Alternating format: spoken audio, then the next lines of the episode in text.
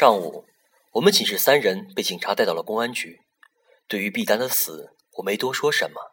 警察问了几句，做了下笔录，便让我走了。出来的时候，碰到在警察局门口徘徊的陈毅然，他关切地问我要不要紧。我心情不大好，摇了摇头，不想说话。等了一会儿，陶丽和鲁思蕊也陆续出来了。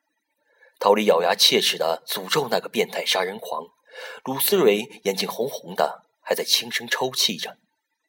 陈毅然宽慰了大家几句，在一起回学校的路上，他突然告诉我们，苗晓峰昨晚失踪了。苗晓峰是毕丹的男朋友，也是陈毅然的好友。陶丽闻言大惊失色，难道他是凶手？鲁思蕊弱弱的补充：“会不会两个闹别扭，苗晓峰一时恼羞成怒下了杀手？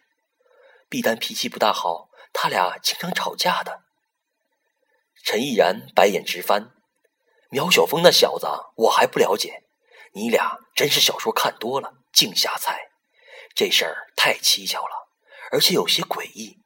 我听苗晓峰的室友说，这小子前两天莫名其妙的对鬼神的东西十分热衷，一天到晚在网上浏览相关的东西。他停顿了一下，轻声的对我说：“冯杰，你那手机？”我苦笑一声。刚才我问了警察，他们说现场并没有找到毕丹的手机。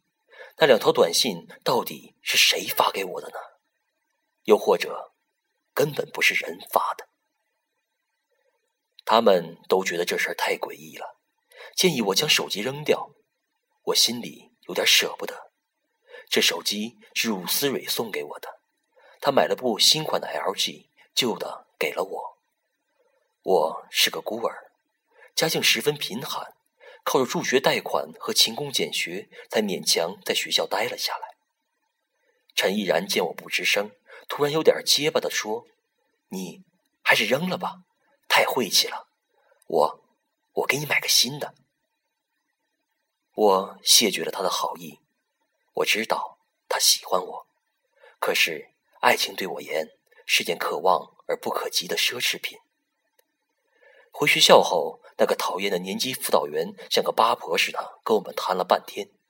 谈话中，我们建议换寝，毕竟住在死过人的寝室里挺毛骨悚然的，而且天天面对毕丹的床，难免会触景伤情。